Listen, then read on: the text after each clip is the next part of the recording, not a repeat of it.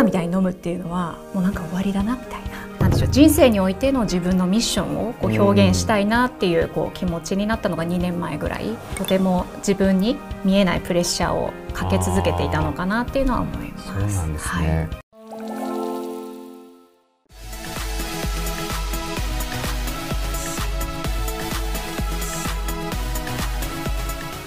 はいはい、皆さんこんにちは。えー、後編も引き続き杉原さんにお越しいただいております。よろしくお願いします。お願いします。前編では、えー、外役さんの、えー、まあ、末のところまでお話しいただいたんですけれども後編の方ではアディッシュさん以降のところを中心に伺っていきたいと思います。アディッシュ社は子会社として設立されたのが2014年で設立直後ぐらいにノートではなくですねあのハテナブログで2015年1月7日初めての投稿をされてるんですけど内容がなんとワークアルコールバランス。これ何なんですか？お酒好きなんですよ。わかります。すごく飲んでたんですねお酒を、はい、2014年も年末すごい飲んでたんですよね、はい、そしたら体を壊しましてなんか胃が丸ごと腐るみたいなそういう感覚があったんですよね。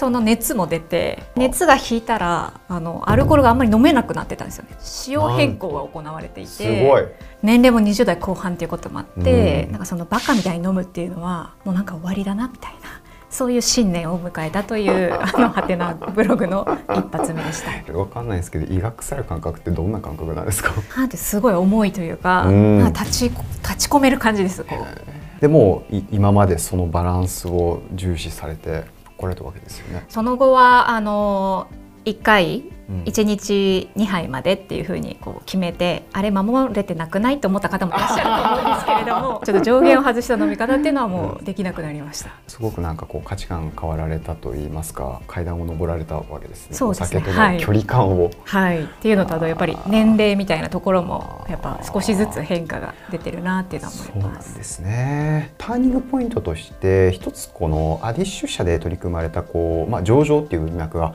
あられたと思うんですよこの具体的にはあのどういったことが現れたんですか？アディッシュを設立して2年後ぐらいから、うん、あの上場準備というのを始めて、うん、でアディッシュは2020年の、えー、3月に上場したあの会社なんですけれども、うん、まあ、そこまでの34年っていうのは上場準備に情熱をかけてやっていたということと、あと同時並行でやっぱり会社を設立したばかりでもありましたので、その会社全体の組織をどうしていこうみたいな、あのその同時並行であの会社づくりと株を買っていただけるに足る会社にするっていう,、こう2つの活動をやっていました、うん、私自身その事業側出身の人間ですので、うんうん、やっぱこう管理部側っていうのはもう言ってみたら素人の状態で、はい、まあ、その上場準備も会社を設立するということも、まあ、とても刺激的な、あのプロジェクトでした、はい、これまでキャリアの歩み方が、まあ、組織の中で足りてないことをやるとか、求められることをやるとか、はい、まあ、それこそ楽しそうとか刺激のあることをやるっていうこう組織の中ありきであのキャリアを築くことを頑張るっていうスタイルだったんですが、まあ、やっぱり上場準備会社を設立するっていうのは結構ハードな、ね、自分のアップデートをするのもハードですし、そういった中でその会社ありきのキャリアだけを描いていると、あこの上場が終わった時に行き詰まるぞっていうこう気持ちが芽生えてきまして、まあ、そこからなんでしょう人生においての自分のミッションをこう表現したいなっていうこう気持ちになったのが2年前ぐらい。になりました。それが大きい転機です、ね、印象的な出来事とかってありますか？やっぱ上場に向けてはこういろんなこう悪魔が潜んでるとよく言われるじゃないですか、はい、お話できることは本当にほとんどないぐらいなんですけど。自分事としてお話しするのであれば、はい、やっぱり常に自分がボトルネックっていう状態で走らなきゃいけない、うん、何にしても知識が足りない経験が足りないっていう構図の中で、うん先頭であの旗を振らなければいけないっていうこう構図っていうのはとても自分に見えないプレッシャーをかけ続けていたのかなっていうのは思います。そうなんですね、はい、自分がボトルネックだって認識、まあ、するのも容易ではないと思いますし当事者意識めちゃめちゃ高かったって状態だと思うんですけどここれはなんかもともと生まれ持ってそういう人だったんですか？それとも何かこうきっかけでどっかでスイッチが入ってそうなられたんですか？そういう意味では機会をいただいたなと思っていて、うん、経験のない人が旗を振るということは、うんうんうん、その経験のあるメンバーに入社してもらうっていうことなんですよね。はいうんうん、なので私以外がみんなその道20年とかっていうこう経験を積んだメンバーに囲まれると、はい、自分ってなんだろうみたいな、どういうことができるんだろうっていうのは結構問わなければいけない。でその前のこう事業責任者をやっていた頃は、うん、新規事業を自分が立ち上げてきたので、はい、そういう意味ではこう何でも分かるシチュエーションでやってこれたんですけれども、うん、まあ、その会社を作るというタイミングから、まあ、自分よりも経験のある方に囲まれたっていうのがあの自分にとってはすごいいい機会考え直さざるを得ない、うん、生存戦略を考えなければいけないなんかあのそういうタイミングでした。成果を出し続けるためになんか意識されてることはい、まあ、ないしコツみたいなものがありましたらベスト3一つ目はあの実は私はインターンでガイアクスで働き始めた時の営業部長が、うんはい、今のアディッシュの代表の江戸なんですね、はい、その江戸から言われた言葉なんですけれども、うん、まあ仕事はイエスははいっていう いきなりインパクト強いですね。これベスト3で一応第3位って感じで始めたつもりだったんですけど。これ第1あだこれ第1江戸さんもなんかそうですよね。こうすごい柔らかい温かい雰囲気の方に見えますけど。十数年前はもう少し丸くナイフとは言わないですけれども。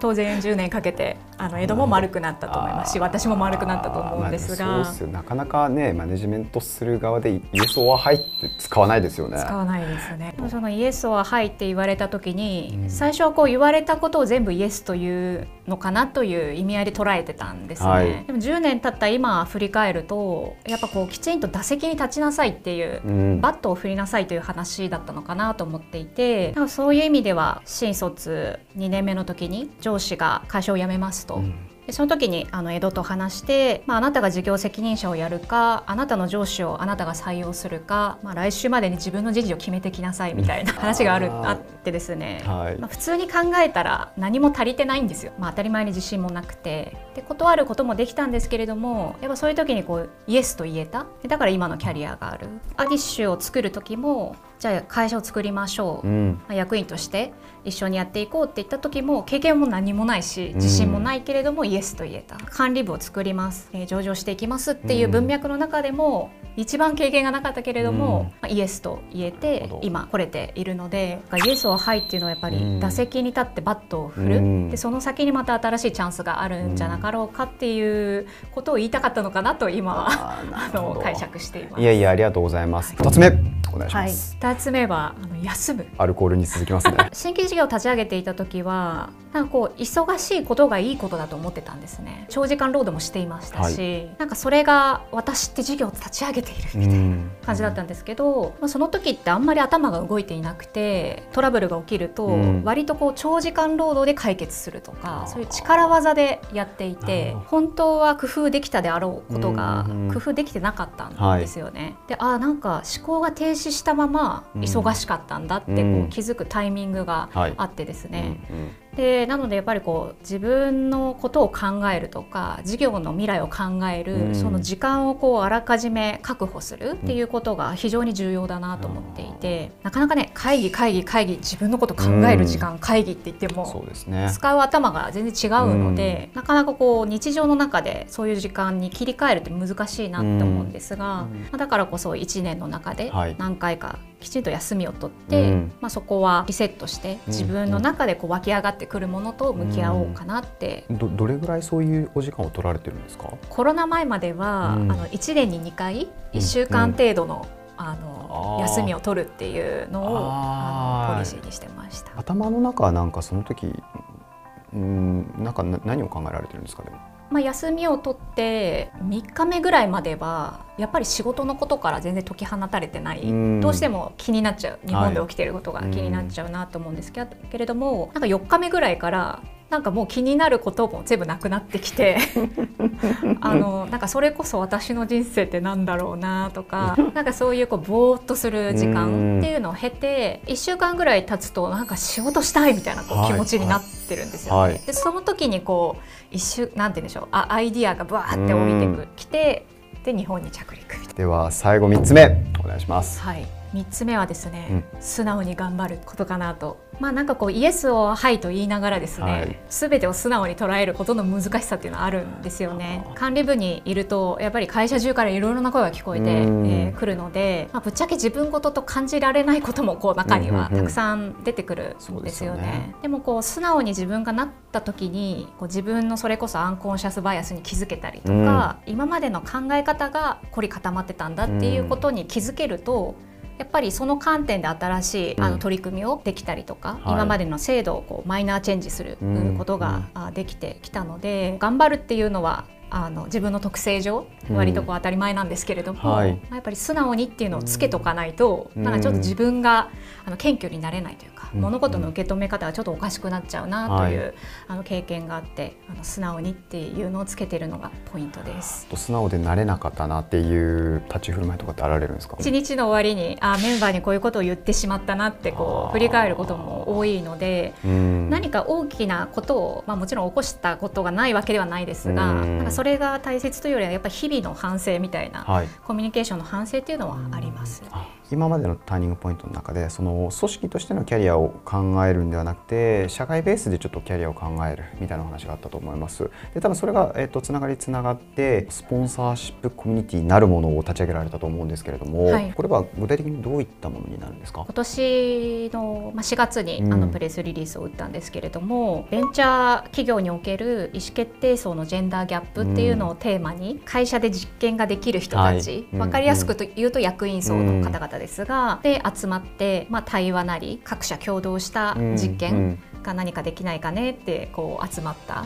えー、コミュニティになります。そうもうそこかしこでプロジェクトベースでいくつか動いてるのがあるみたいな感じですか？まだポツンポツンっていうあのそういう感じではあるんですけれども、はい、ゆくゆくはそこかしこであのプロジェクトがなりあの横のつながりっていうのが生まれてたらいいなとは思います。そこに至った問題意識みたいなところも伺っていいですか？今スポンサーシップコミュニティっていうのの代表発起人としてあのもう一人ですねあの、はい、トークノートという会社の、え和田さんという方と2人でやっています、はい、和田さんとは同い年であ。のお互い取締役でっていうので出会ってですね、はい、和田さんが私が初めて会った女性役員だったんですね他社の。今までやっぱり男性役員とばかりこう会っていて当たり前だったんですがなんかこう和田さんと話したりあるいはお互い回そういう女性役員とに参加してもらった交流会とか開くと、うん、なんかこういつも感じない心理的安全性みたいなものをこう感じるようになって、うん、なんか今まで当たり前だった感覚って実は当たり前じゃなかったんだとか、うん、あとは女性役員同士のこう横のつながりってないんだとか、うん、なんかそういう課題意識を2020年ですかね、はい、に持ちまして、まあ、そこからはあの月に1回食事会というか飲み会みたいな